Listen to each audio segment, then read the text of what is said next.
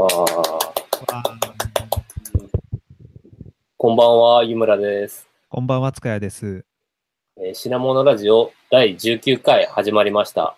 この品物ラジオは、メーカーとメーカーで作る文化を作るをモットーに活動している品物ラボを中心に、ものづくりが好きな人たちがゆるく語ってつながるポッドキャストです。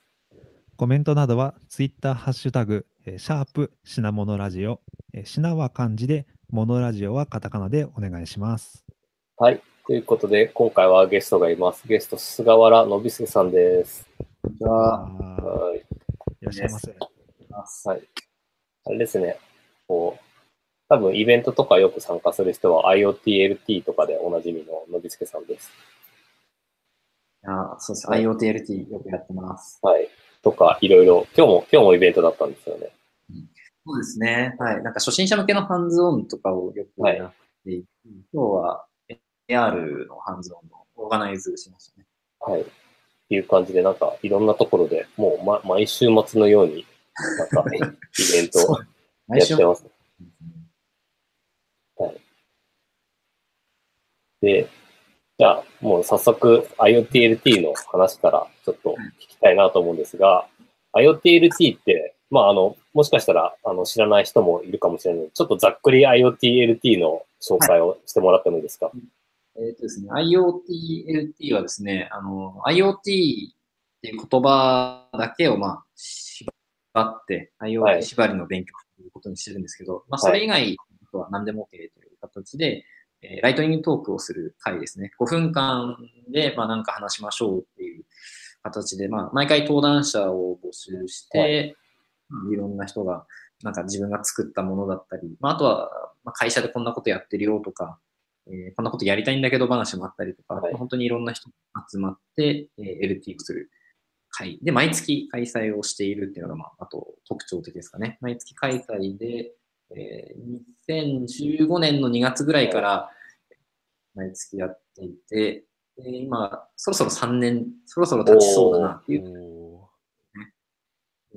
次回で36回。あ、そうなんですね。なるほど。ちょうど3年。ーうん、3年、月1で3年ですね。えーそうですね。はい。で、まあ、その他、あと、スピンオフの企画とかがよくあって、エンタープライズの IoT をやってるところだったり、スタートアップの IoT 版とか、あとは、地域系ですね。あの、各地域で大阪開催とか、うんえー名古屋、福岡とか、いろんな場所で、各地域で、にも広がってるっていう、まあそういったコミュニティになってます。確かに結構なんかいろんな場所でやってるみたいですよね。そうですね。なんか、はい神奈川金沢とか、はいそういうのは、その地方の人がやりたいってこう、言って始まるんああ、そうです、そうですそうかです。そうです。あの、出出張とかで東京に来たタイミングとかで、たまたま参加しました。で、いう人が、うちの地元でもやっていいですか？みたいな話を、よくあの、懇親会とかで言ってくれるので、あ、ぜひって言って、そんな感じで広広まってる。なるほど。なんか、こう、どんどん、こう、地元に持ち帰って広まるって感じですね。ど。そうですね。えー、なんか、来る人はどんな人来るんですか？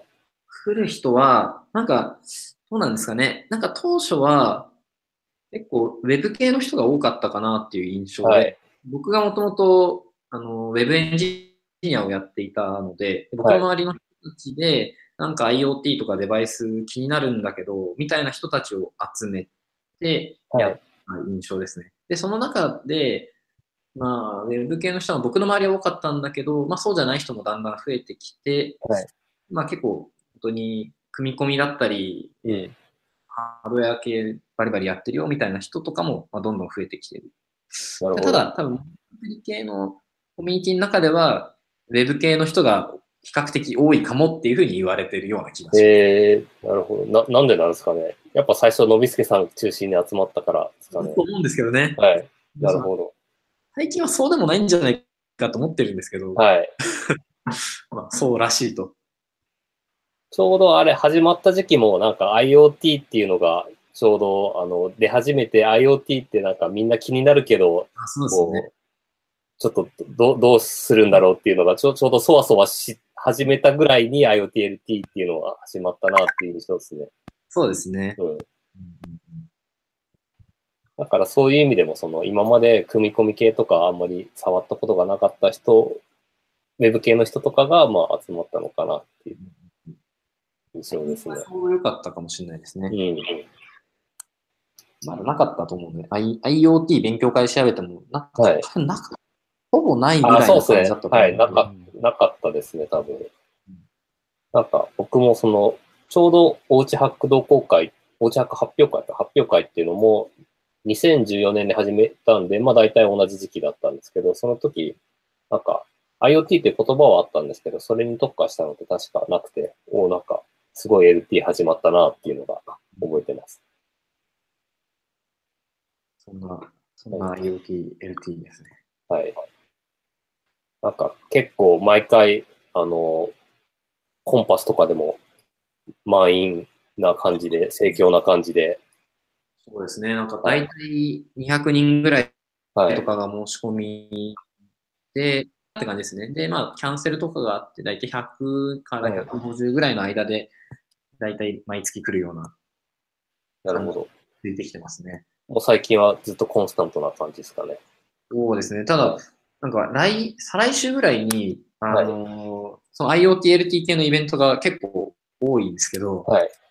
なんか、本体の方が若干、今回は、なんでバレンタインにやるんですよ。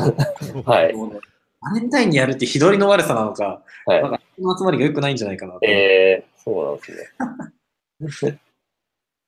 ちょっと、ね、バレンタインみんな忙しいんだろうっていう。なんかバレンタイン的な企画とかやらないですか？え？チョコチョコを作る LT みたいなそうです、今適当に言ってますけど。ちょっと女の子のはい。こと呼びたいですよね。ぐらいかな。まあ、できれば女の子半分ぐらいと、はい呼びたいなという気 なるほど。はいその参加者ってもうかなりだいぶやってると思うんですけど、あの、はい結構し新規で参加する人って多いんですか？それもリピーの新 そうです。半々ぐらいなイメージですかね。ターの、やっぱり新しく来る人もまあいて、はい。で、そうですね。リピーターもいて、はい半最近はちょっとリピーターの方が増えてきたかなっていう。はい。なるほど。まあでも半々ぐらいで結構、あの、いいバランスというか、新しい人も来つつ、そうですね。いいですね。はい。新しい人はできるだけ来てほしいなとは思ってますね。はい。なるほど。それってなんかあの新しい人が来る、ななるべく来やすいようになんかこう、工夫とかしたりしてるんですか？なんか一応その、工夫、それが工夫なのかはわかんないんですけど、毎回場所変えてるんですよね。できるだけ。おお会場を。なるほど。会場調整が大変なんですけど、はい IoT っていう。確かに、普通普通なんか長くやってるやつだともう固定にして、それで準備の手間そうです結ね。構楽ですからね。と減らすのが多いんですけど、毎回変えるのなかなかすごいですね。まあ、毎回変えた方があんまり特定の企業の色がつかないかなっていう。なるほど。で、はいはいはい。であと、やっぱり会場変えるとはい、人、違うんですよね。来る人が。ああ、なるほど。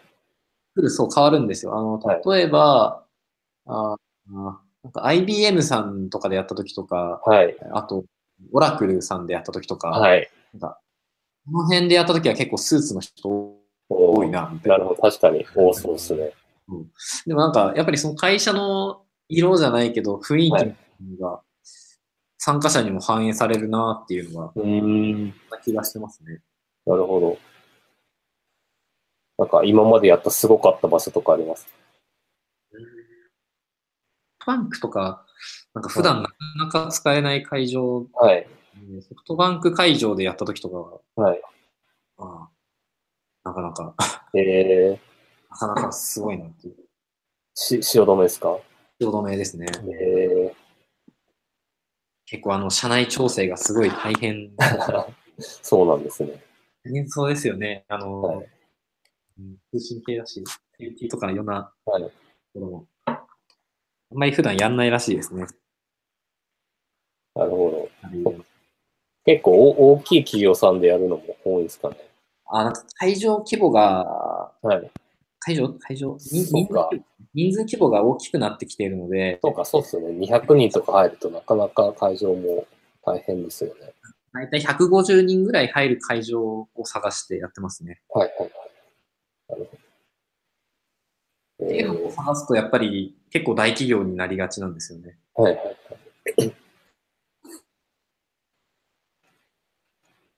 で実は、あの、この前、先月に、あの、は IoT、LT と合同で、オーチャックあと TM、。そう TMCN と MA で新年会っていうのをこうやらせてもらったんですけど、あれもなかなかカオスな感じですごかったですね。あれ、なんか、はい。すごかったですね。はいめっちゃ楽しかったですよ。あれは、はい。僕も久しぶりになんかイベント参加したんですけど、楽しかったです。あれ、なんか毎年やりたいですよね。そうですね。あれを、こう、あれを多分頻繁にやってると、こう、胸焼けするんで、たまに、ぐらいで。はい。いや、ちょっと変な人多いですからね。そう。で、ぼあれ、僕、こ心残りだったのが、ピザ、後ろで焼いてたんですけど、ピザを食べ、食べれなかったんで、焼いてたのは見たんですけど、あ、ピザ食べなかったんですか？ピザはそう、食べれなかったんですよ。あれなんか自分で作って、で、はい。あれですよ、アルドゥイーノで、その、制御したピザ窯なんですよね。はい。そうそうそう。ラズパイで制御してましたね。あ、ラズパイか。ねそんな制御。なんか、そう、ピザ窯持ってくるって聞いたときに、もうちょっと、その、し、いわゆる市販のピザ窯的なやつにちょっと、あの、最、あの、つけたの、機械つけたのかなと思ったら、全然そんなことなくて、すごい手作り感満載の、なんかハックした感じのやつが出てきて、あれはちょっと感動しました。ああれ、すごい楽しいですよ、はいピザ。ピザ自分で作って焼くっていう。はいしかもあれ最後余ってましたからね。あ、本当ですか？ああ、食べられましたね。なんかすごいたくさん生地を用意してもらっていて、僕もそのよ生地をこう伸ばして具を乗っけて焼いてもらったんですけど、生地がすごいたくさん余ってたんで、あ、みんなやればいいのにって思いながら、ピザにこう具を並べてました。そう、僕は結構多分 2, 2個ぐらい食べたんでお腹いっぱいになってたんですけど、まだ、みんなが楽しそうに焼いてるところをこう写真、写真撮ってました。はいあれですね、でも、なんかもともとはあれですもんね、あの、オーチャック同好会となんか合同イベントやりましょうよみたいな話でしたもんね。そうですね。なんか最近、そうなそうなんです。最近、オーチハックでイベントがあんまりできてなくて、で、なんか、あの、の、の、IoTLT はこう毎月イベントやってるんで、まあ、なんかうまく乗っかれないかなと思ってやって、で、そこに TMCN も乗っかって、なんか合同イベントって感じになって。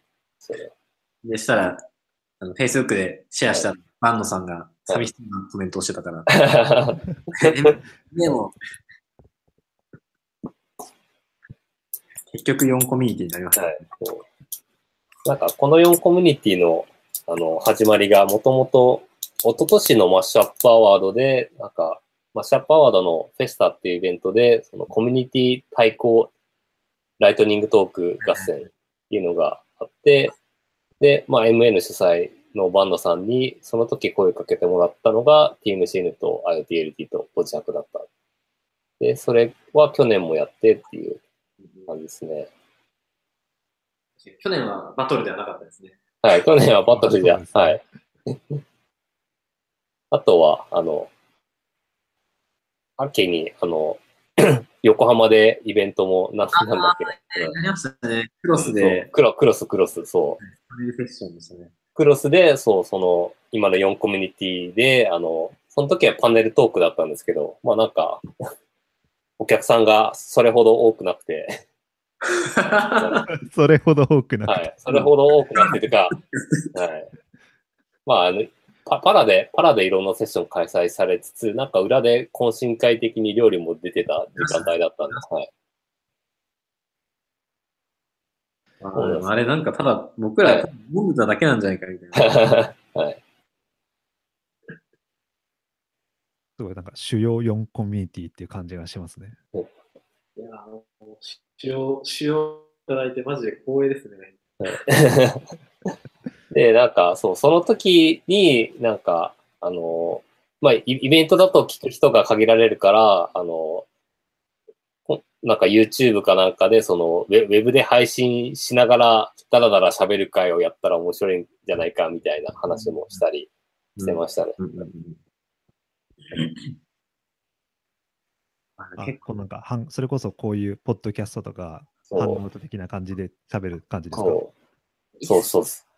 なんかその時考えてたのは、てか今もあのやりたいと思ってるんですけど、なんか半半日ぐらい時間をとって、この会場を借りて、で、公開収録みたいな感じにして、なんか、その4人で机囲んで、こう喋って、で、なんか、1人1時間ぐらいでセッションを仕切って、それをなんか、仕切りをこう4人で交代して、合計4時間ぐらいダラダラ喋る、酒飲みながらみたいなやつを やったらいいかなと。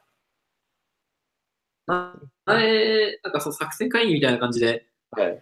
バンドさんに呼ばれて、はいメディアテクノロジーラボでしたっけ？あ、はいはいはい。これなんか4人で話してましたよね。そうですね。そうあれを。配信したら面白いんじゃないかな。あ、そうそうそう。あんな感じですね。はい。あったあった。なんか、なかなかみんな忙しいのか。バンドさん最近忙しそうですね。なんか あでもそっか。オンラインならもうちょっと、あの、やりやすいんですかね。あ、まあオンラインだったら、ねはい。どこに？まあ、そはい。まあでもオンラインで4時間喋りっぱなしはなかなかそれで休憩挟まない大変そう。そうですね。まあ、まあでも面白そうですね。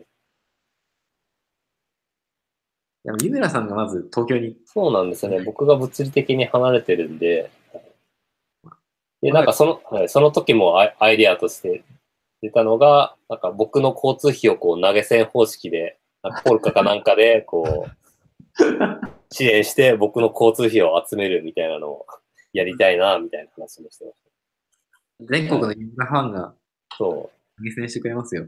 そうですね。う。500あ なんか500円ずつぐらいこう出し合って。そうで、なんかそう支援してくれた人が、その最前席で聞けるみたいな。最前席って何ですか？オンラインわかオンラインイベントだ。まあでも、ニコニコ学あの昔のニコニコ学会ベータみたいな感じで、支援してくれた人は会場に入れますみたいなのいいかもしれなああ、そうですね。オフラインの場所みいですね。オたいな。フラインの場所に。ああそうですね。は配信もしつつ、そうですね。会場にも、なんか少しだけ入れるみたいな。それはありですよね。なんか、おオフライン、オフラインっていうか、その、どっかに集まってやるとしたら、なんか、僕の理想は、最初はウェブで聞いてたんだけど、面白いから、なんか聞いてた人がその会場にどんどん聞きに来たみたいな感じになるのが理想ですね。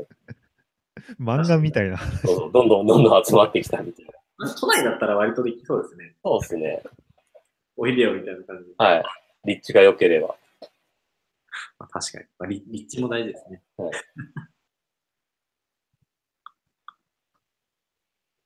今日の、今日のなんか、んメイントピック的なのはどの辺に？今日のメイントピックは特にないです。特に、え、特にないそんなです。はいと言ってか、はい。メイントピックがみたいな感じじゃなく、なんか、だらだらだらと喋る感じですね。はいうん、いいっすね。はいえ、リこれ僕が、じゃあその辺を、はい。逆に僕が質問する形でも問題ない。あ、それでもいいっすよ。なんか、聞きたいこととか話したいことあれば。湯村さんに聞きたいことを。あ僕、あの、品物ラボをはい。聞きたいんですけど、品物ラボってどういう、はい。どういう組織なんですか？あ、なるほど。品物ラボは、なんか、僕があんまり代表して喋ることってなかなかないんですけど、もともとは、えっと、あの、しこれ品、品な、品物ラボの品って品川の品なんですけど、えっと、品川にあるソニーとか国与とかの、えっと、会社の人たちが、なんか、有志で集まって、なんか放課後活動みたいな感じで、えっと、やってて、で、それでイベントにしたのが始まりですね。えー結構前で、2000、2013年かな？そうですね。2013年に始まって、で、最初はその国用の、あの、イベントやる場所があって、イベントスペースがあって、最初そこで2ヶ月に1回やってて、で、その後に、あの、ソニーの本社に、えっと、この、クリエイティブラウンジっていう、その、ファブ、ファブラボの、ちょっとそうですね、簡易ファブラボみたいな場所ができたんで、その後はそこでやってますね。やってましたね。はい。そうですね。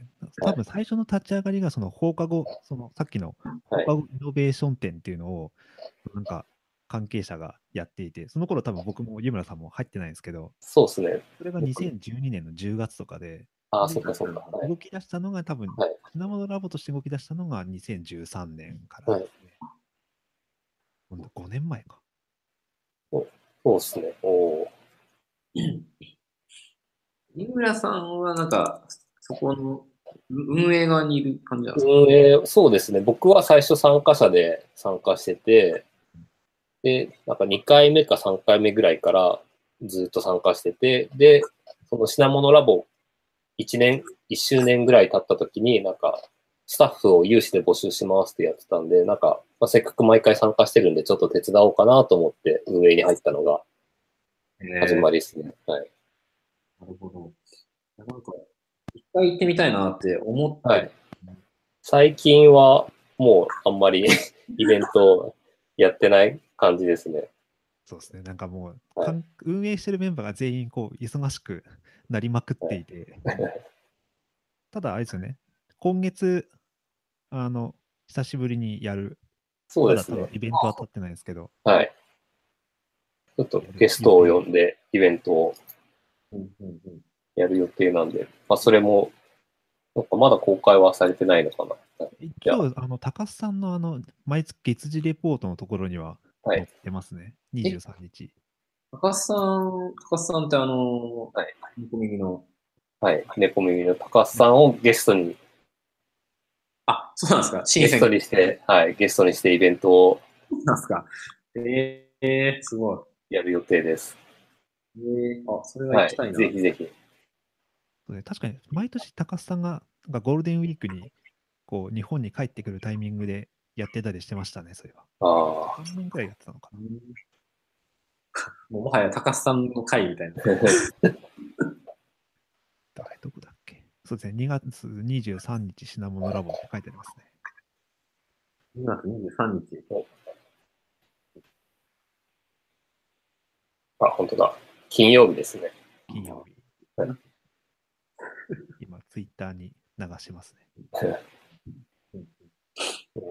で、品物ラボは、その毎回ゲストスピーカー呼んで、1人とか2人呼んで、そうですね。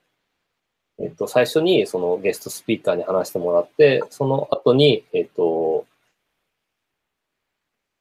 その参加者同士で、あの、情報交換したりとか、あとは、そっか、品物ラボってもともと、あの、ババンド、あの、音楽とかのバンドを、あの、モチーフにしてて、バンドって、こう、バンドやろうぜって、こう、楽器できる人集めて、バンドやるみたいな感じのノリで、そのメーカーフェアみたいなイベントに、こう、バンド組んで、その、ものづくりイベントに出す、そのきっかけの場にするみたいなモチーフでやってたんで、そこでその仲間を集めるみたいなのを、ちょっと、あの、重視してやってましたね。えー、 Maker Faire も結構出て、はい。まあ、そうですね、 Maker Faire、品、で、去年はやんなかったんですけど、一昨年まではその品モノラボとして、その Maker Faire のブースを、あの、ブースがあって、で、そうん、その中でさらにこう何人か、4人とか5人とか、もうちょっと多いかな、ぐらいで出店して、みんなで、りとか。そうですね、みんなで出店してましたね。いいっすね。ちょっとそれね、IoTLT でもやんないんですかって去年ぐらい、一昨年ぐらいにも言わああれて、一昨年確かに。はいうん次そろそろやりたいなっていうはい。気がしますね。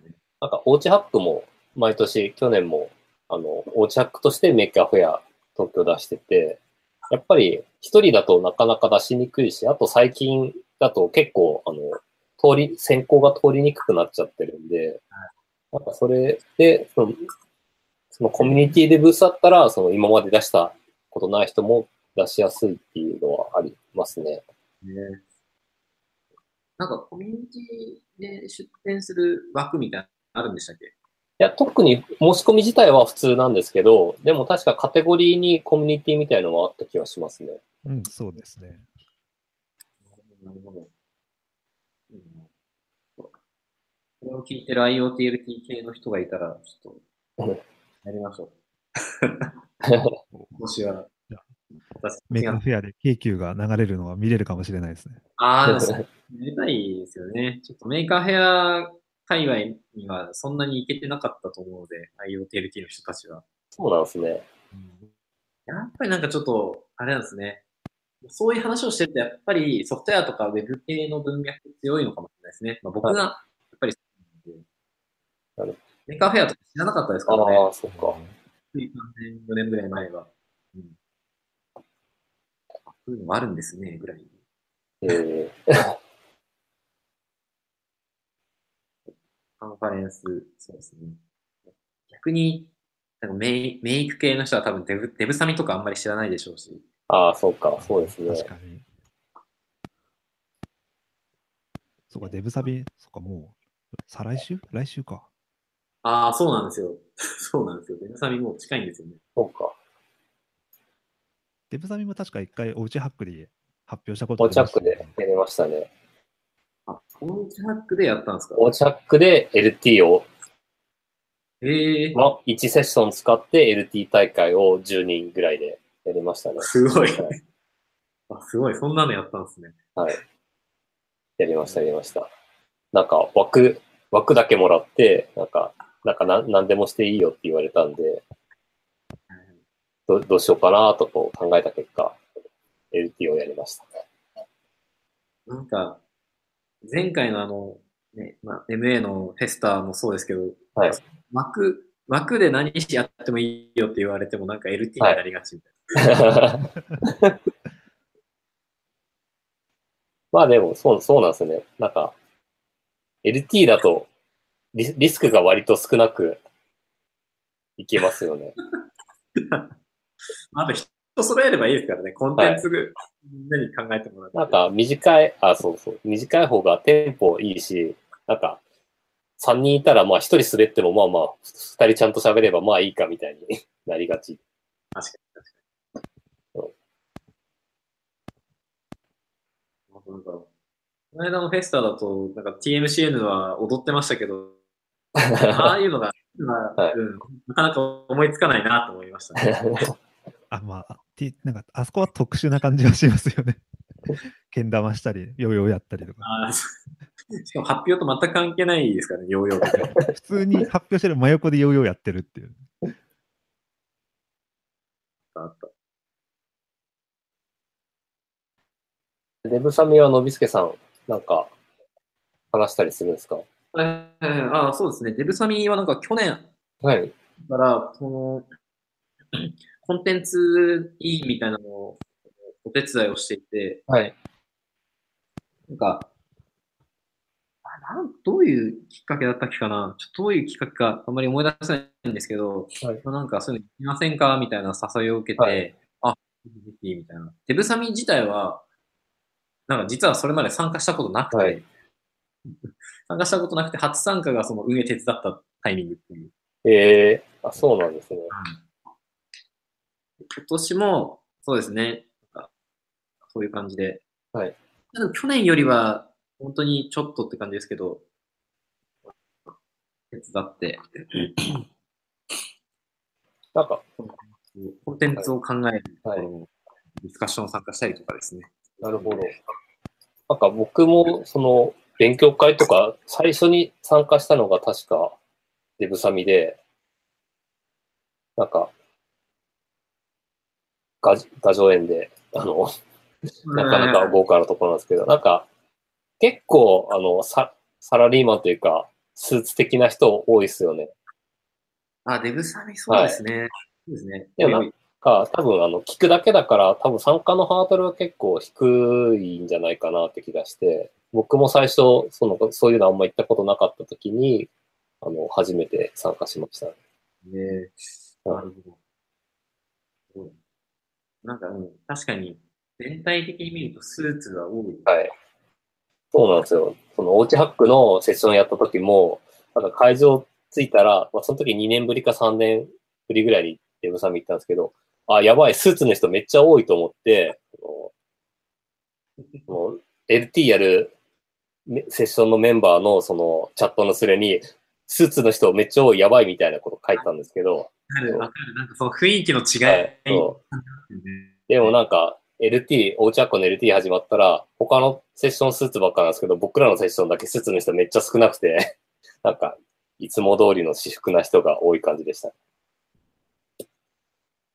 なんか、あーなんか不思議ですよね。あの、そういう人たち、普段どこにいるんだろうっていうのが、ちょっとはい僕らからするとあんまりわかんないんですけど、そこは、なんだろうな。なんかやっぱりあれぐらいの規模感でやってると、会社からはい。有給、有給なのかちょっとわかんないけど、はい行ってこいみたいなのがあるのかなまあ、確かになんかちゃんとしたイベントっぽいんで、ぽいっていうかちゃんとしたイベントなんで、ちゃんとしたイベントです。はい仕事、仕事としてもまあ行きやすいのかもしれないですね。そんな気がしますね。しかもね、平日じゃないですか、あれ。はい。そうですね。な業務として言ってる人多そうな気がうんします。なんでか出張報告書かなきゃみたいな。ああ、でもそういう人多いんじゃないですか。うんなんか、行くんだったらか書けよみたいな言われてそうレポート義務がありそうです。あデブサミ的な感じの IoT イベントって、まだないですかね。はいあそこまでかっちりしたイベントってないですかね。やるしかないんじゃないですか。まあなんか、あれじゃないですかね。MA、MA がはい。やっぱり、デカめなんですそういう、ちゃんとやってる、はいはいはい。イベントやってるなっていうところがなるほど。まあ、ちょっと、オーチハックの雰囲気も、TMCN の雰囲気も、まあ、わかんないですけど、あ多分 IoTLT とかの、なんか、ゆるい雰囲気と同じ雰囲気なのかなと思ってるんで。そう、そうっすね。おチャックはそうっすね。そうですよね。そうですよね。なんか、オージャックは多少ちょっとダウナーな感じがあって、TM はアッパーな感じがあるかなとは思いますけど。ああ、TMCN はなんかそんな感じしますね。え、なんかそれで言ったらやっぱり MA は、もう断然しっかりしてますよ。お金かかってるじゃん。確かに。あれじゃないですか。MA にうまく乗っかって、うまく乗っかってそうっすね。乗っかる感じで。ある感じで。EOT 系のカンファレンス確かにないなぁ。EOT ものづくりとか。 Maker Faire が多分一番ああ、そうか。やっぱりそうっすね。でかいですよね。でもカカンファレンスじゃないですよね。まあ、たまにあの、一日なんか別ラインというか、プレゼンテーションしてるブースとかはあるんですけど、完全になんかそこは興味ある人だけ適宜集まる感じですもんね。あれ展示会ですもんね。そうですね。そうか。あと昔は、何年か前はメーカーカンファ、 Maker Conference って言って、 Maker Faire のその、あの、カンファレンス版みたいのを一日やってたりしたんですけど、最近それもな、やってないですね、あんまり。メーカーカンファレンス。そうですね。あれなんか2、3年に1回やってるようなイメージもありますけど、なんかやったりやんなかったり、いいですよね。でなんかしばらくやってない気がしますね。確かに。へーファイル、ファイルメーカーカンファレンスっていうのが知ら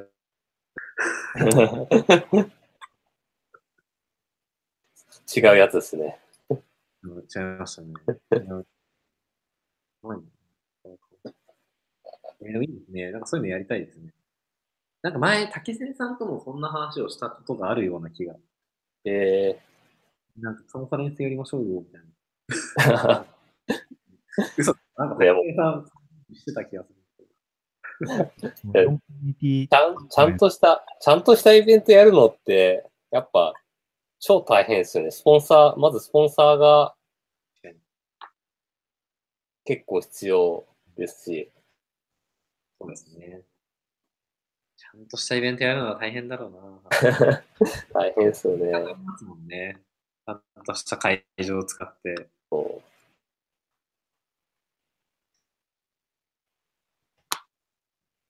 そこはソニーさんの会場で。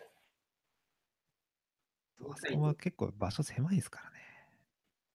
足りないんですか？そうなんですね。多分、4、50人ぐらいでいいっぱいになる。意外と、意外とそうですね狭いクリエイティブラインだと。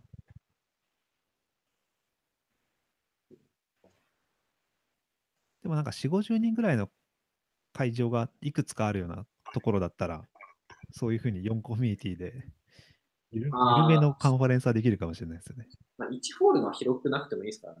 うん、そうですね。うん。で、ブサミとかもまあ何部屋か使ってやってますしね。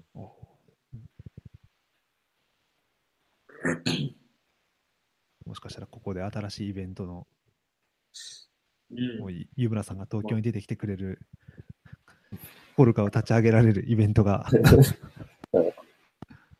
できるかもしれないさんはなんか、どのタイミングで東京に出てくるんですか？僕はもう最近は仕事の用事がある時しか行かないですね。あでも結構、もう東京、今年は2回、1月に2回行ったのかな。で今月も来月も、おあー今月1回行くかもとか、それくらいですね。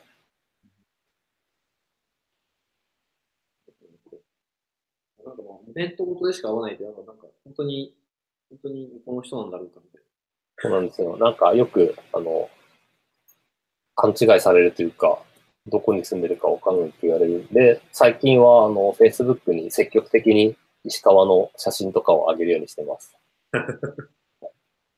ゆ雪の、あの、雪今年、はい、今年雪がひどいんで、雪の写真を積極的に上げるようにして、こう石川県民アピールをしてます、最近は。な。あれじゃないですか。坊坊主が、坊主が伸びてきたんで。そうです。それも。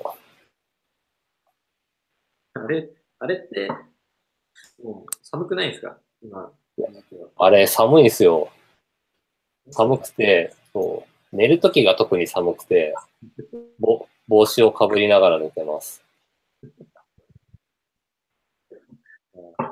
寒そでも、だいぶ、だいぶ伸びたんで、う。確かになんか写真を見ると伸びた感じします。そうそうなんかすごい服もおしゃれな、あれ、あれ黒間のあ、そうです。黒間の靴を。すげえめ、すげえの着てんなと思いました。雰囲気違いますよね。そうあれ、去年買って、そう買った時に、なんかちょうどその後、タイタイミング、あの、着て写真、届いたら着て写真撮ろうと思ってたんですけど、そのタイミングがなかったんで、今着て写真撮って、プロフィールにしました。おおあのある程度伸びたら変えるんですよね。そうですね。1ヶ月ごとに変えようかなと思って。ー。え、それって元に戻る感じなんですか？元に、元の湯村さんの髪型。髪、いや、髪型、あ、でも、それも未定でどうしようかなんか元の髪型はちょっと忘れてきましたね。いやいやいや。確かに。坊主キャラでもいけるんじゃないですか、今は。ちょっと、まあ、どこまで伸ばすか、あの、検討中というか、ちょっと、あの、もう一回、もう一回自分に似合う髪型を探してみようかなと。ああ、なるほど。今、髪入れてるわけですね。そうそうモヒカンとかいいんじゃないですか？真ん中だけ伸ばしてって。まあちょっとす、じゃあそれも、それも含めて検討しよう。なんかあれ、あれじゃないですかさ、アフロとかにすると、ほら、あのキャラかぶりするみたいな。そうですね。その辺を考えないと。髪伸ばしすぎるとちょっと竹仙さんと被るので、ちょんまげと。ほんまげキャラが難しいかもしれない。で、えっと、あの、アジェンダに書いた、ちょっと唐突に話変えますが、アジェン来ましたね。もまあ、アジェンダが、ね、あったんだ。うそう、そうなんです。一応、一応あるんですよ。あの、単語が2つしか書いてないアジェンダがあるんですけど、その1つが IoTLT で、もう1つがこうデブレルって書いたんですけど、ちょっとデブレルの話はぜひしたいなと思ってて、はい。でも多分、そもそもまずデブレルっていうのを知らない人がいると思うんで、あはいちょっと。そこから話しましょうか。もう始まって40分ぐらいして、はい。なんか、アジェンダが来ましたね。そうなんですよ。やっともう元に、本流に戻りましたね。本流に戻って。やばい。デブレル、そうですね。デブレルは、あのー、ディベロッパーリレーション。はい。で、ディベロッパーリレーションって何かっていうと、えっ、と、まあ、まあ、その名の通りなんですけど、開発者とのリレーションを築く、えーマーはいマーケティング手法って言われてますね。はい。いや、あの、例えば、えっ、と、まあ、Amazon だったら、こう、AWS のコミュニティがあったりとか、はい。まあ、Google だったら GCP のコミュニティがあったりとか、そういう企業,、企業が持っている、えーまあ、開発者向けのはいリソース、API とか SDK とか、ああいったものたちを普及させるためのはい。活動うん。の、いあのなんかそのあたりのを総称して、デブレル、デベロッパーリレーションデブレルっていうのをしますね。うんなんか、なんか多分コミュニティ、その、こういうコミュニティ自体は昔からあったと思うんですけど、デブレルって呼ばれ始めたの自体も割と最近ですよね。デブレルっていう言葉は、あの、まあ、僕の知ってる限りは、あの国内だと、あの、はい。ムーンギフトの中津はい。が、そういう言葉がある、あって、あのアメリカの方とかではもう結構有名になっていて、でこの、なんですかね、その領域をもっともっと広めたいってことで、デブレルミートアップっていうのをやり始めて、はい。で僕も当時は普通にエンジニア、エンジニアやってるんだけど、なんか、もいろいろやりすぎてエンジニアなのかな？どういう？はどうなんだろう？みたいい。な。そういう、あのーそういう、悶々とした時期があって、で、はいそこで中津川さんと出会って、はい。入れるっていうキーワードを知って、あ、なるほどな、僕がやってるあたりは多分これだろうっていうふうに言って、あ、そういう領域があるんだとか、それって一個のえ言葉があるんだっていうのをすごい知って、はい。救われた感じはしましたね。なるほど。で、もう今、今、今まさにデブレルの活動というか。バリバリやってる感じですね。デブレル、そうですね。やああ、でもそっか、特特定の、特定の技術のコミュニティというよりは、もうなんか、いろんな、いろんなコミュニティのつながりを作ってるとか、そんな感じですかね。そうですね。なんか、はい。はあんまり多分やってないのかな。どうなんか、どうなんだろう。あの、多分、そういう API とかを広めたいっていう企業さんがいて、で、こことの仕事をやってるときは、はい。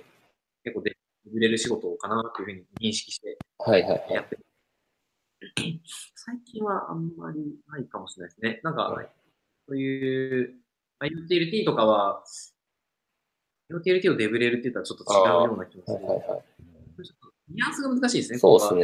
はいうんなんかちょっと前に、その、僕が前職の時代とかだと、あの、まあマイクロソフトさん、はい。Azure とか、はいあの辺をこう普及するような、まあ、デブレルっぽい仕事をまあちょっとやった時期がありました。はい。なるほどなんかデブレルでもデブレルっていうキーワードで、あの、活動してる人たちは結構近しい領域だと思います。うん。ああれかもしれないです。あの、なんとかユーザー、はいはいはい。なんとかユー、なんとかユー、なんとか、なんか、ルーミックスとか、はい。上手もそうですね。上手、そうですね。パグとかはいはいはい。あの辺は、結構、デブレルって言って。活動なんじゃないかなっていう気がしますね。なるほど。企業の製品のユーザーグループって感じです。はいはいはい。そういうのそういう仕事だったら、最近あんまりやれてない。なるほど。なんとか UG に僕所属したいんですよね、多分。ああ、そう言われると。なるほなんかい行かないっすね。なんとか UG イベントにど。はい。行かない。上手といっぱい IoTLT で、はい。ちょうど開催やった時ありましあ、たけど。はい。うん。にありあります？なんなんとか UG 近いところあります？僕はあんまり、なんだろう。確かに特定の、特定の技術とかになるとあんまりないかもしれないですね。なんか、あれじゃないですか、エンジニアたちって、はいなんかそれ気にせず使っ、実は使ってるみたいな。そう、そうですね。うん。AWS とか、はいえーまあ、GCP とかも、Azure とかもそうかもしれな。はいい。でなんかそうやって、情報発信をしている人たち、はい。企業側からしても、まあありがたい存在なはずなので、はい。うまいことマッチングしたらいいのになと思うと、うんうんうん。結構、企業側は企業側で、はい。人に、こう、目をつけて、はい。よし、もっと、もっともっと情報発信してくれ、みたいなはいはいはい。活動をしたいはずなので。なるほど。あーなんか、前あの、ホーリンさんと一緒にイベントをやらせてもらったことがあるんですけど、桜、桜インターネットは結構なんかそういうイベントをうまくやってるなっていう印象ありますね。スラインターネットはそうですね。はい。なんか桜の IoT が出た時も結構その先行してボードをあの見せたりして、うん。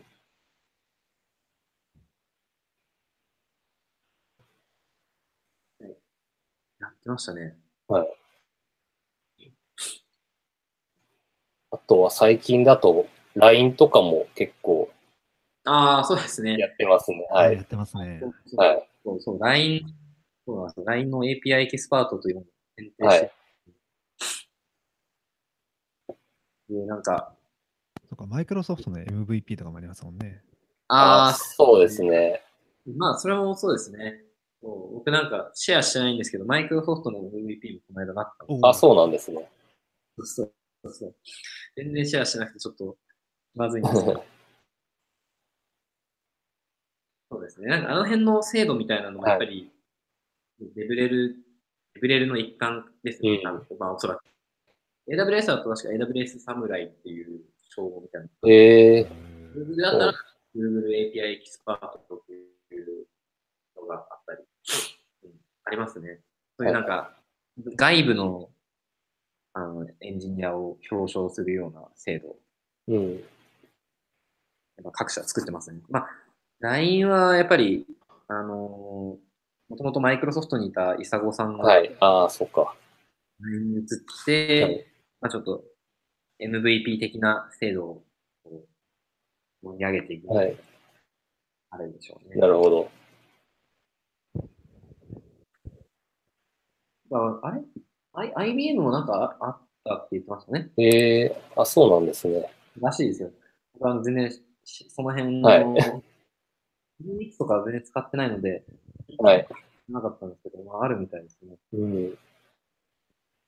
あるのかななんかよく使ってるサービスとか、なんか使って記事書いてるサービスとか、その辺のはいところで、はいこういう制度があったりすると、あなんかそういうの取れないかなみたいな、ああ、そうか。確かにそうですね。いいなと思います。はいあのエンジニアに自分使ってる技術がなんか 応援したくなるというか、ブログとか書いたりしますね。うんなんかやっぱりエンジニアって結構承認欲求高い人多いと思うんで、はいはいはい。僕も承認欲求高いので、まあ承認された感があるじゃないですか。はいはい。そういうそう、そうですね。うん。そういう何何か肩書きみたいなものをこう用意していただく。はい。なのでまあ、企業側としては、まあ、企業側じゃない、まあ、エンジニア側からしても結構いい制度なんじゃないかなと思うんですなるほど。そういえば MA でもマイスターとかもできああ、ますそうですよね。多分似たような感じだと思う。うんうん。確かに。確かに。オーチャックではなんかないんですかそういうの。お着、お着、ない、ないっすね。認定おうちハッカーみたいな感じはですか？い。オーチャッカーっていいじゃないですか。お着、オーチャッカーいい。はいその賞をちょっと誰かに与えて、はいなんかあれみたいですね、あの、その称号をどういうふうに担保するかとか、はいあの人が増えすぎると今度、あんまり権威性がなくなるよね、みたいな話がそう、そうですね。あるので、その辺のこうコントロールが今度ははい。あるな、みたいな話がありますね。はい、はい、はい。おうちハッカーがね、もうみんなだったら、やっぱり、あんまり嬉しくないですね。うんなんか年間で一人とかあったら、おおってなるけど。確かに。いいですか、湯村さんが認定するおうちハッカーをこう、毎年一人だけ。なんか、なかなか、そう、なんか、企業とかだと、まだ、なんか、やりやすいかもしれないですけど、に、あの、任意のコミュニティで、なんか、選ぶっていうの、なかなか難しさがありそうですね。そうですね、あの、はいまあ、コミュニティの中の、うんそうですね。なんか、はいそこな、その技術だったり、そのコミュニティの権威はい性ないはいそうっていう人がなかなか出ないっていうはい。ところはありますよね。まあでもなんか、そっか。その、まあ、技術に対する凄さもあると思うんですけど、その MA のマイスターとかだと、そのボランティアでやってくれてる人に対して敬意を表するみたいな感じで、あれは、なんかそういうのはすごいいいなと思いますね。なんか、さすがにやっぱり、はいな何かしら、はいそういう制度みたいなのをはい。用意しないと、はいね、ただで手伝ってもらうみたいなところの、はい。申し訳なさみたいなのが出るのかな？そう。ねコミュニティっていうところで言うと。なんか、まあ多分どこの、どこのコミュニティでも結構、なんかそのボラボランティアの人たちとどどう接するかみたいなのは、まあ課題になりますよね。うん、結局 IoTLT、はい。まあ、僕と土屋さん二人で、はいまあやっぱりそれだけだとはい全然止まんなくて、はいでやっぱり毎回こう、いろんな人が、まあ、まあ、準備片付けみたいなところもはいやって、まあ、なんかなんとなく回ってるみたいうん。なるほど。なね。なんか、おうちハックのイベントでやってた時は、その、募集、募集するコンパスのサイトの、そのアンケートに、あの、当日ちょっとだけ来て、早く手伝、早く来て手伝ってくれますかっていうアンケートを書いて、アンケート取って、それで、はいの人から、あの、5人ぐらいに声かけて、ちょっとそのテーブル並び替えるのを手伝ってもらうとかやってましたね。なんか、あれは、まあ、それも、そのアイディア自体はもともと別のイベントのやつだったんですけど、まあ、それいいなと思ってやって結構うまく、うま、うまいルールだなと思ってやってますね。最初、アニオテルティも最初それやろうとしたタイミングがあった気があ、ど本当ですか？ただなんか、ななんだろうな。なんか雰囲気で、はい雰囲気で知近くの人に声かけたぐらいで、はい。なんか成り立ってたから、最近も、やっぱり、まあ、大きい会場とかだと、はいそもそもビルのセキュリティで、はい。1階のところに誰かスタッフがついてないといけないみたいなはい、はい、はい。まあ多い、多かったりするんですけど、そうなると、まあさすがにやっぱり2人だと対応できないので、誰か手伝ってよっていう話を、まあ、Facebook グループとか、はいあと、誰か手伝ってくれそうな人にも別に連絡してみたいな、やるようにしてますね。なるほど。まあ、確かにもうなんか、その、コミュニティの中でさらにそう、そういう、なんか、さらにコアコミュニティみたいのが、まあ、形成されてると、やりやすいですよね。あそうですね。なんか二次うんとかもありますね。はい、はい。FTT 毎回終わった後になんか雰囲気二次会があるんですけどこれはなんかあの僕、僕ではなくて、あの、監督さんがよく、はいなんか、飲むぞって言って、なんか何人かで飲んでて、そこに僕が合流するみたいなるほど。な感じですね。いやなんかそれが、その辺に実際にいる人たちみたいなのが、ちょっとなんかその中のさらにコアコミュニティみたいな雰囲気になってる節はあるかなっていう、なんか言われて思います、ね。うん。ありそう。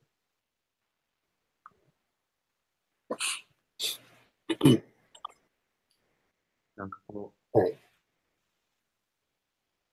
あまり落としどころが 分かってないあれですけど、ええ大丈夫でしょうか、この。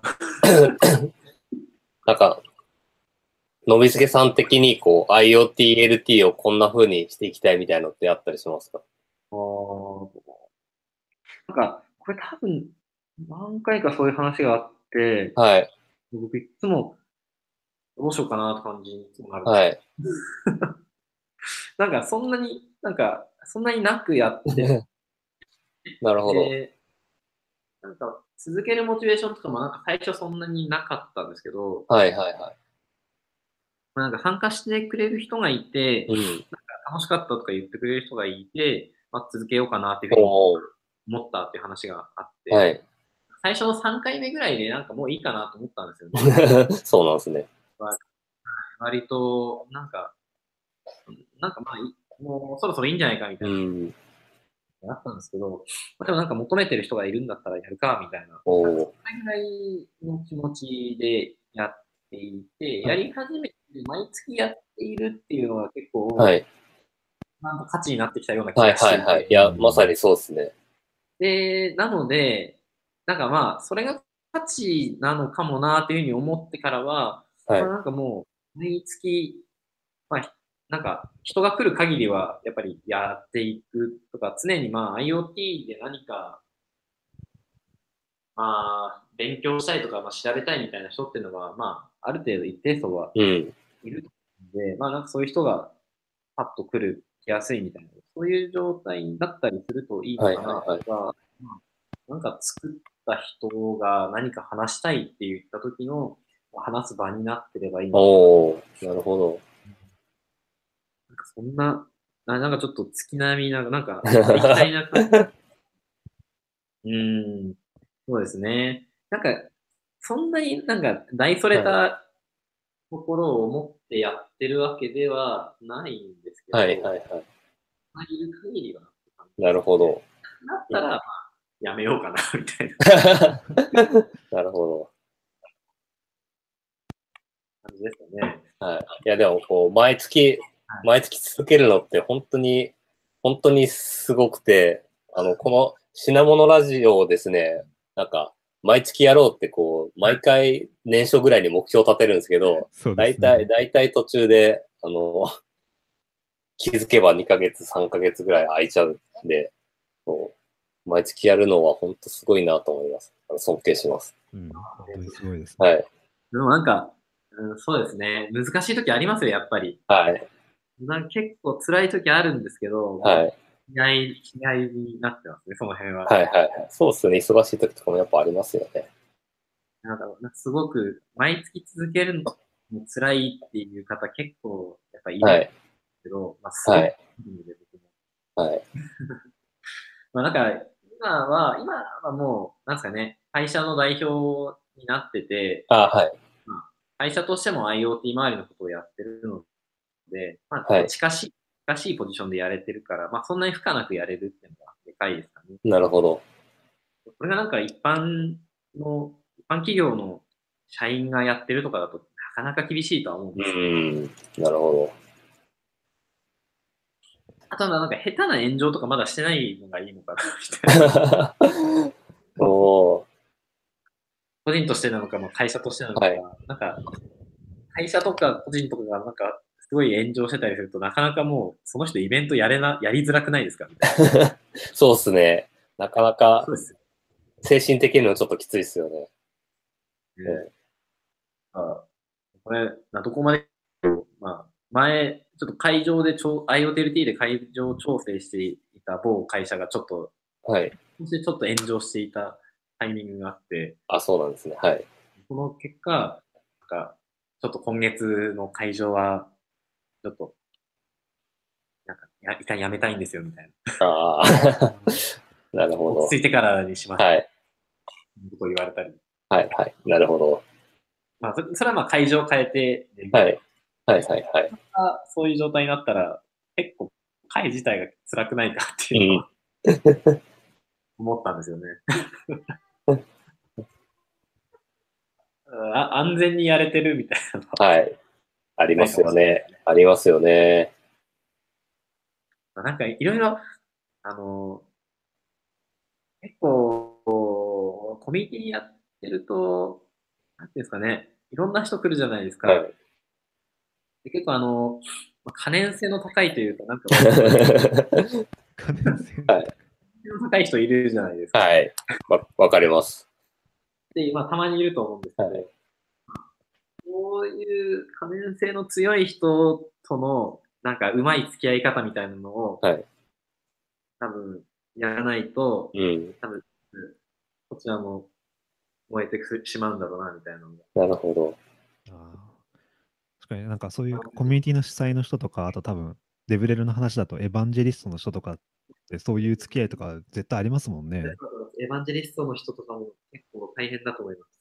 はいなんか、なんていうんですかね。やっぱり僕、バンノさんとかもう10年、10年もやってるんでしたっけ ?MA って。そんぐらいですよね。はい。結構やってますね。はい。ね結構すごいなとやっぱり思うんですよね。いや、すごいですよね。本当で、なんかましてややっぱりあの、お金絡むじゃないですか。そうですよね。スポンサーついてやってますからね。で、参加者側も、なんか賞取れたかどうかで、そっか、もらえるも。らえる変わるので、はい。そうなると、あ本当にちょっとしたところで、うん。なんかね、こう、燃やしに来る人みたいな るな。なるほど。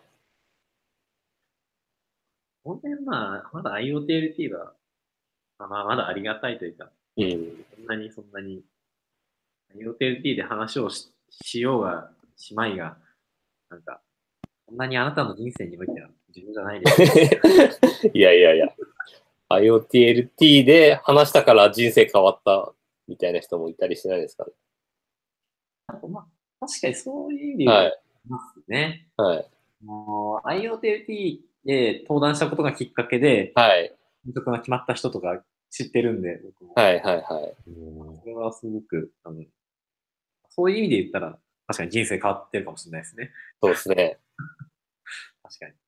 まあでも、それはあれですよね。あの、なんか、花ぼた的な、もう棚からぼたも素敵な、なんか、求めてないところで、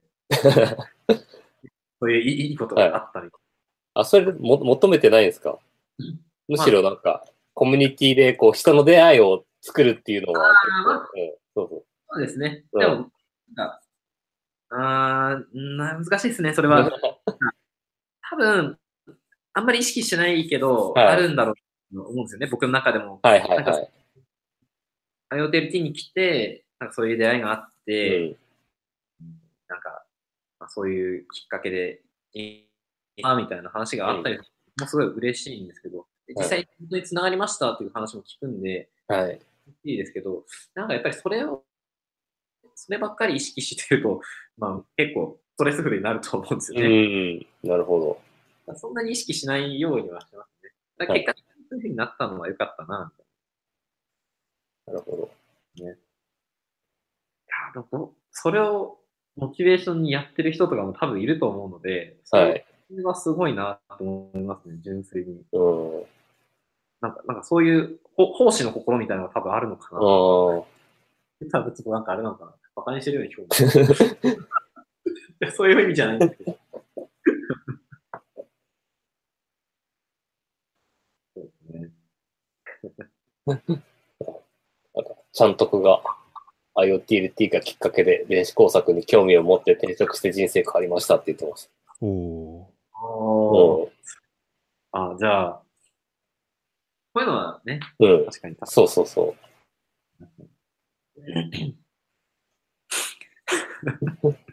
確かにな。あーこれはすごいですね。確かに。うん確かに確かに。人生変わってますうん。いや、だから多分、つあの、表には、あの、伝えてないけど、そういう人いっぱいいるんじゃないかなって気がしますけどね。話を聞くと、はい。なんかあれですね。なんかあんまり意識しないようにしてたんですけど、はい。意識しちゃいますよね。うん。うん。あれですよ、こう、多分コミュニティが続かなくなるとか、イベントが続かなくなるのって、はい。そういうのを意識ししすぎてしまって、こう、肩張りすぎちゃって、ああ。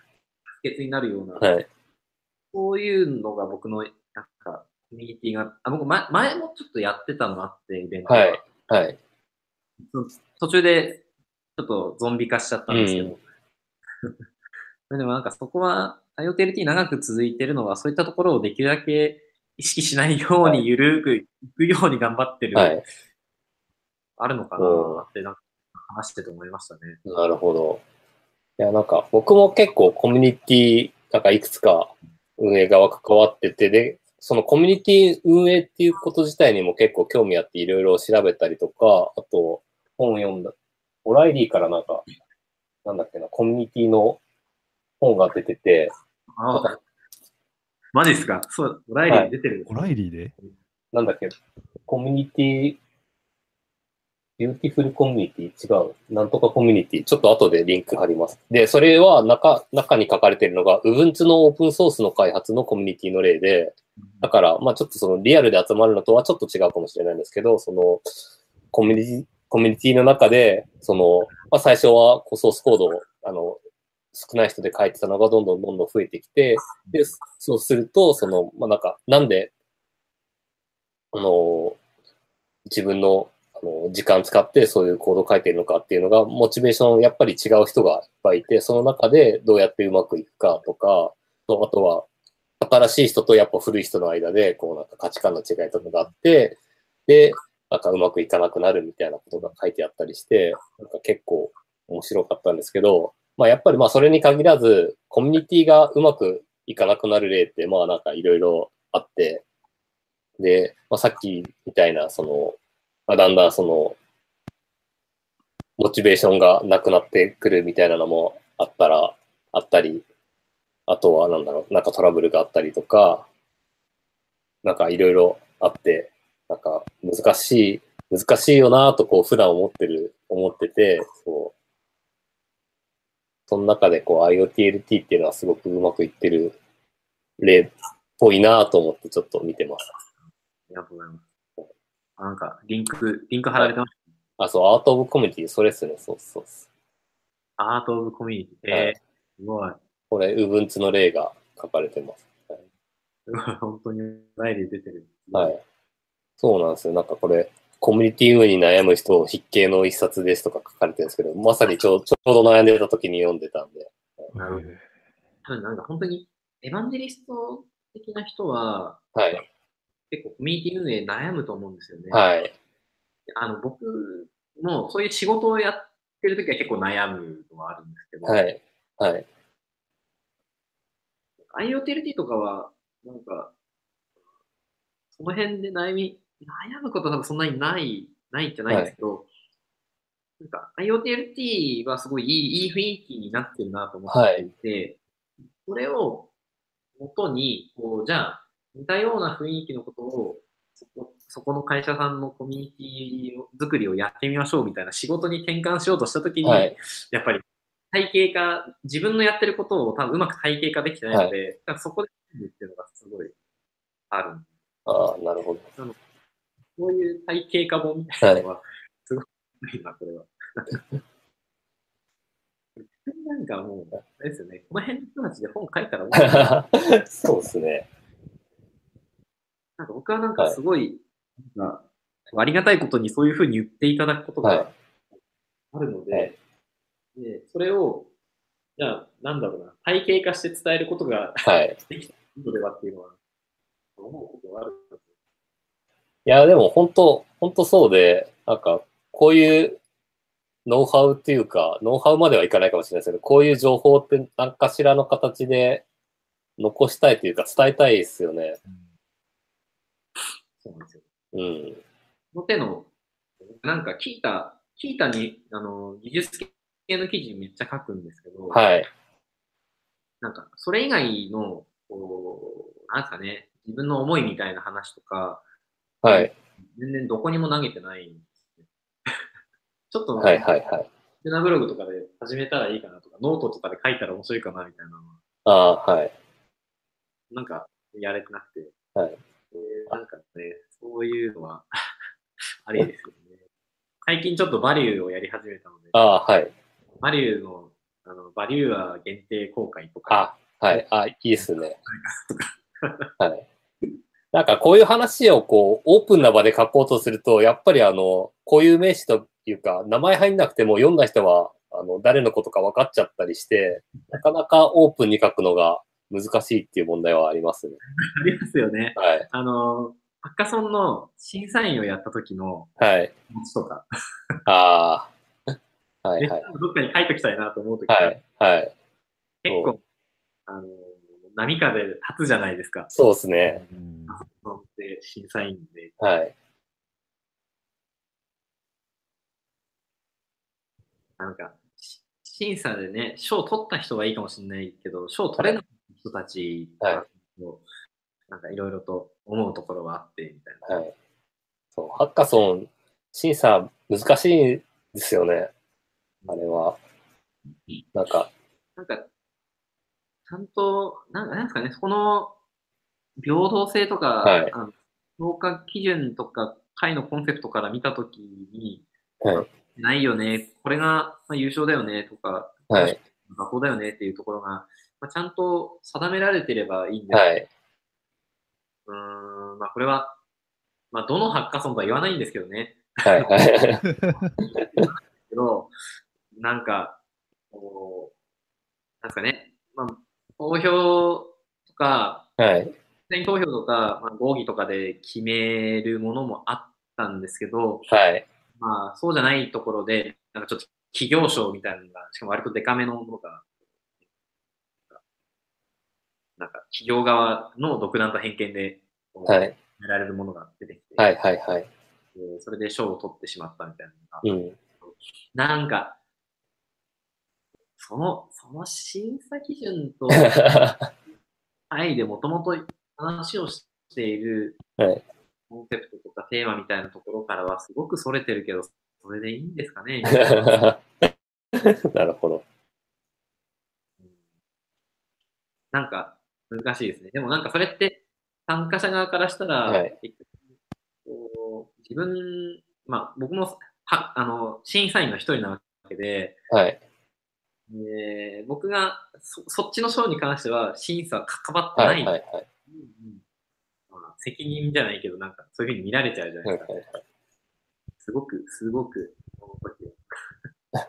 ちょっとね、はいやっぱり正当性大事だよなとか、透明、透明性がなくてもいいと思うんですけど、なんか、やっぱり、うん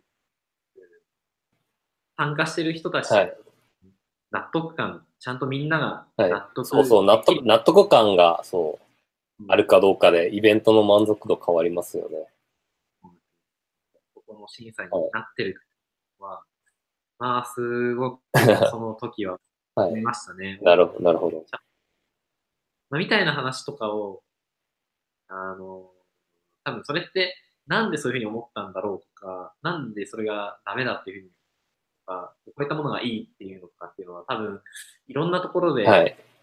体系化されてない、はい。そういうな、あるはずで、えなんか、結構あの、重大、重大というか大きなテーマな気がしていて、あの、その、審査、審査するときに、あの、結局、そのアイディアが、あの、新しいかどうかって、あの、今世の中にあるものを、その審査員が全部知ってなきゃいいけないんですけど、全部知ってるっていうのは不可能なんで、その、既存のものを、どう、どういうふうに、その、情報を残して、その既存のものと新しいものっていうの違いを、なんかどうやって、あの、体系的に残しておくかっていうのは、かなり、かなり重要だし、かなり難しい問題だなぁと、普段思って生きてます。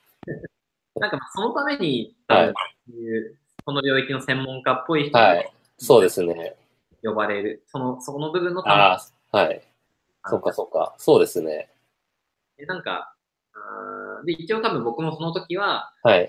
側のことがわかる人はい。が生まれていって、いったんですけど、うんやっぱり、それ呼ばれるところが多分いいんはい。ですよね。はい。はい審査のやり方なのかな、それは。なるほど。結局なんか僕からしたら、いや、それはもうすでにあるし、別に何もはい。はい。楽しくないよみたいなはい。ものを言ってるのに伝わらないみたいな。なるほど。これって審査員の意味あんのはいかなみたいな。はいはい。やー難しいですね。うんでも、これ多分一緒ですよね。あの、それどんなイベントだとしても、はい。ハッカソン、特に、カソンとか賞、賞が決まるとか、その、勝ち負けが決まるようなところだったら、はい。はい。うん負けた側っていうのが、はい。ああそこに負けるんだったらまあ仕方ないとか、ああ、はいはい。そうですね。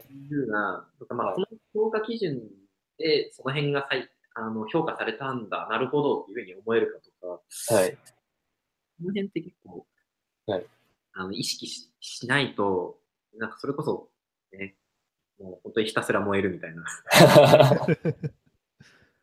なんか、あの、すごくうまくやってるなっていう例があって、あの、ヘボコンっていうイベントがあってですね、はいはいあの、へ、あの、ロボコンのヘボ、ヘボいロボットを作るイベントで、ヘボコンがすごいのは、あの、勝つことに価値がない、か勝つことに価値がなくて、ヘボいことに価値があるっていう、そういう特殊な、あの、イベントなので、なんか、この、別に勝っても、普通の、普通のイベントだと勝つ、勝つと嬉しいし、勝つためになんか頑張るし、勝つためになんか、ちょっとだんだんずる賢くなっちゃったりするんだけど、ヘボコンの場合は勝つことにそんなに対して価値がないから、その、みんなが、みんなが満足して終えられるみたいなコンセプトでやってて、まあ、そ、それができるイベントの種類はだいぶ限られてるんですけど、まあ、あれはなんかいい仕組みだなと思いなるほど。ますね。そうだから勝つと申し訳ないみたいな感じになりますよね。そうそうそう。あーその雰囲気みたいなのが結構斬新ですよね。うん。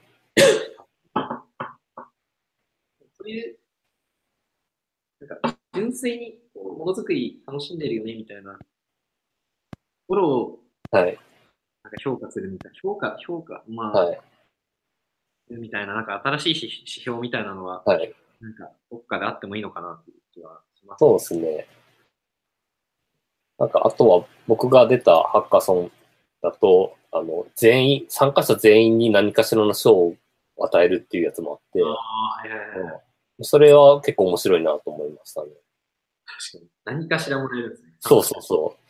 何かしらもらえて、しかも商品も抽選なんで、なんか結局別にど、どの賞をもらったからといってなんかいいものを当たるとは限らないみたいな感じで。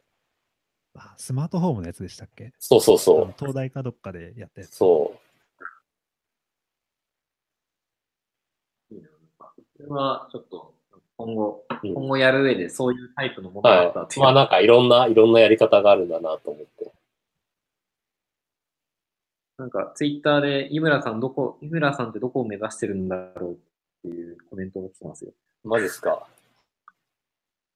なんか、僕は、えっとですね、今、あ、すごい、ま、真面目な回答しちゃうと、ま、真面目な回答すると、今研究者やってるんで、あの、研究を頑張ります。で、ちょうど、あれなんですよ、今日、今日の昼に、今日の夕方ぐらいに、落合陽一さんの本を読んでて、あの、日本再生戦略、最高戦略か、日本最高戦略って本を読んでて、その中に結構いいことが書いてあって、あの、で、もともとはその伊藤、MIT の伊藤浄一さんが言ったのが元なんですけど、結局、い今の時代、今の時代なんか戦略的にこっちを目指したいって言っても、あの5年後とか10年後どうなってるかわかんないんで、今、今できることを全力でやれみたいなことが書いてあって、あ確かにそうだなと思ったんで、僕は今できる、あの、研究者としての研究を全力でやろうかなと最近は思ってます。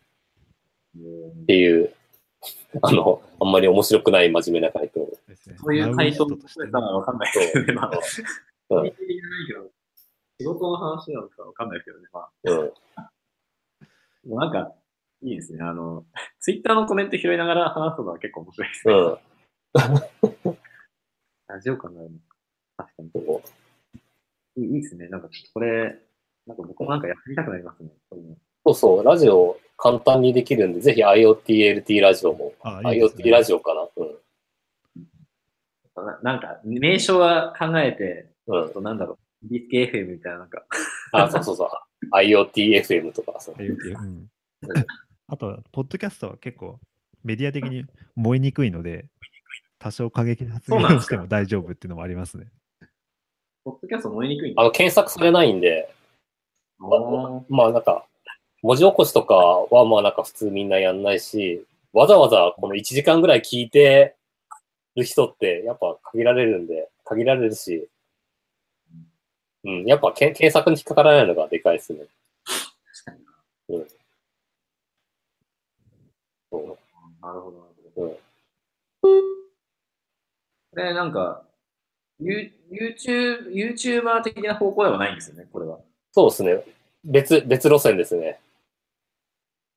最近だともう YouTuber とかバーチャル YouTuber 流行ってるんですけど、基本的には、その、ポッドキャスト、もともとリビルド FM とか、あの、技術系のポッドキャストが結構流行ってて、でも、その、ものづくり系、メーカー系のポッドキャストないよなってことで、まあ、品物ラジオを始めたって感じですね。はい。なんで、ぜひ、それに続いて、これぐらいの緩さはい。で、ね、だったらね、結構、はい。そんなにコンテンツ事前に考えなくてもいい。そうなんですよ。何も事前準備をしてない。そうです。はい。だから、こう飲み会で話すぐらいの感覚で、飲み会で話すよりも、まあ、みんなで聞けた方が、あの、楽しいよねっていう感じで、はい。できますね。なんかその、その回のなんか、あれなんですね、別にこうこういう話に着地させたいみたいな、なんか、落としどころが最初から決まってるわけでもなく、落としどころはないですね。うん、それはい すごい。あまあ、人、人によっては、人というか、まあ、あの、その会に、会によっては、あの、こういうことを話すっていうのをある程度、まあ、決めてやるときとか、あとはゲスト、ゲスト呼ばないで、例えば Maker Faire の、あの、見どころを紹介してますとか、 Maker Faire の振り返りやりますっていう回もあるんですけど、なんかそれ以外は、特にゲストを呼ぶときは、ゲストが、あの、話したいことがあれば、それ話してもらったり、なければ、まあ、いろいろやり取りしながら話すって感じですね。うんはいまあ、今回で言うと、なんだろうな、なんか、これっぽいのは、審査員話とか、あの辺は、ですよね。そうですね。なかなかする機会はないですよね。審査員話、裏話みたいなのは、なんか一個テーマにしてやってみたら、なるほど。なるほど。なんか、いくら燃えにくいと言ってもなかなかこう、気を使いそうな、いや、気遣いますね、それは。はいうん。具体名は出さない方向で。具体名とか具体イベ、イベントが分かっちゃうようなあれとか出せないですね。確かにはい。でもなんか、最近だと僕もなんか、な、なんなんですかね、審査員やった回数も増えてきたんで、はい。もうまだ特定されにくいなっていう気はするんですけど、なるほど。審査員やった回数が少ない人とかだと、はい。遡ったら特定すね。するから、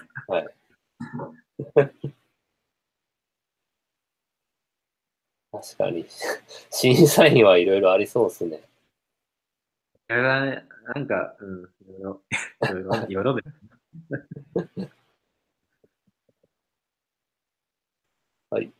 っていう感じで、まあ、いつもだいたい1時間ぐらいでやってるんですけど、はいはいこんな感じで、はい、やってます。はい。すごい、そんな体験をさせていただきはい。で、いつも最後になんか告知をしてるんですが、ます。口はいはいはい。はい。口はですね、あ IoTLT ははい、次ですか、バレンタイン、2月あ、そっか、バレンタイン、そうですね。来2週、月再来週か。はい。はい、ありますんで、えーはい。初、ちょっと行政っぽいところ会場っていう、東京商工会の会場っていう、おおなかなか IoT イベント珍しそうですね。あー本当に、東京商工会議所側でもプレスリリースを出してた。おおなんと。多いですよ。ただし、バレンタインなんで、はい。ちょっと皆さん、忙しくなければというか、いや、まあ、これあっても、ますよね、みたいな。はいえっと、ちょっと、違うものがはい。いやー、なんかバレンタインってみんなそんな忙しいのかなって思ったんですけど、どうなんですかね。うん、忙しいみたいですね、雰囲気。えなんか、いろんな様子を見てるとー、、えー、いつもより参加者数が少ない気がするんで、そうなんですね。はいなと思うんですよね。まあ、来週ぐらい。ツイートしておきますよ。品モノラジオハッシュタグつけて。はい。ツイートと、あとは、あの、ショーノートって言って、この話した内容に関するリンクをまとめるページを作ってるんで、そこにも貼っときます。ありがとうございます。はいあとは、塚谷さんなんかありましたっけそうですね。まあ、その品モノラジオが2月23日、まだちょっとあの、はい Peatix であの、はい。告知が出ると思いますけれども、まだ、はい、申し込みは始まってないんですがぼちぼち。あと全然関係ないんですけど、はい。デブレルミートアップはい。はい。の in 東京のイベント、さっき検索したら出てきて、2月6日で、おうもうすぐ。今回のテーマがコミュニティだったんで、お。うあ、すごい、今回の話にすごい合致してるなと。あ、そう、僕それ、最初呼ばれてて、なんか登壇者おそうなんって言われたんですけど、僕その日青森にいるんですよね。おおなるほど。えーそうだ、そうだ。第27回ですね。中菅さんのやつで、そう、これも27回の、すごいですね。場所が渋谷でやるみたいですと。本当だ。多分今日今日の話でそういうのに興味持った人は行ってみたらいいんじゃないかなと。そうですね。確かに。ぜひぜひ。すぐ、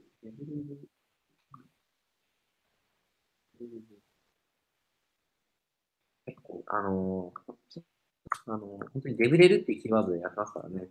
うん、そううですね。ん。あとはですね、いつも、んデブレルに興味持つ人ってどういう人たちなのか難しいですね。確かにどういう人？会社で、今日から君はエヴァンジェリストだって言われた人とか、はい、です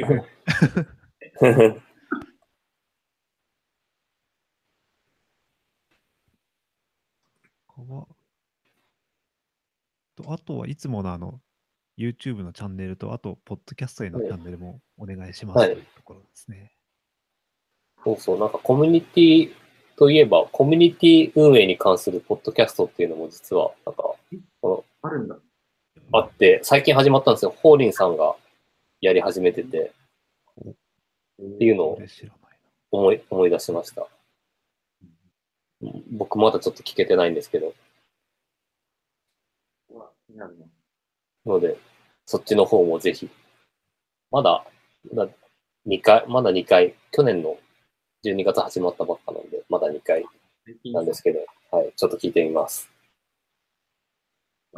いずれ、モビス系はい、キャストも始まるかもしれないので、皆さんよろしくお願いします。ぜひぜひ、楽しみにしてます。あその時、はい、その時僕をゲストに呼んでください。そうですね。はい。なんか、ちょっと考え、考えます。テーマを。はい。じゃあ、今日の品物ラジオは、はい、じゃあこんなところで。はい。はい。じゃあどうもありがとうございました。ありがとうございました。はい。はいはい。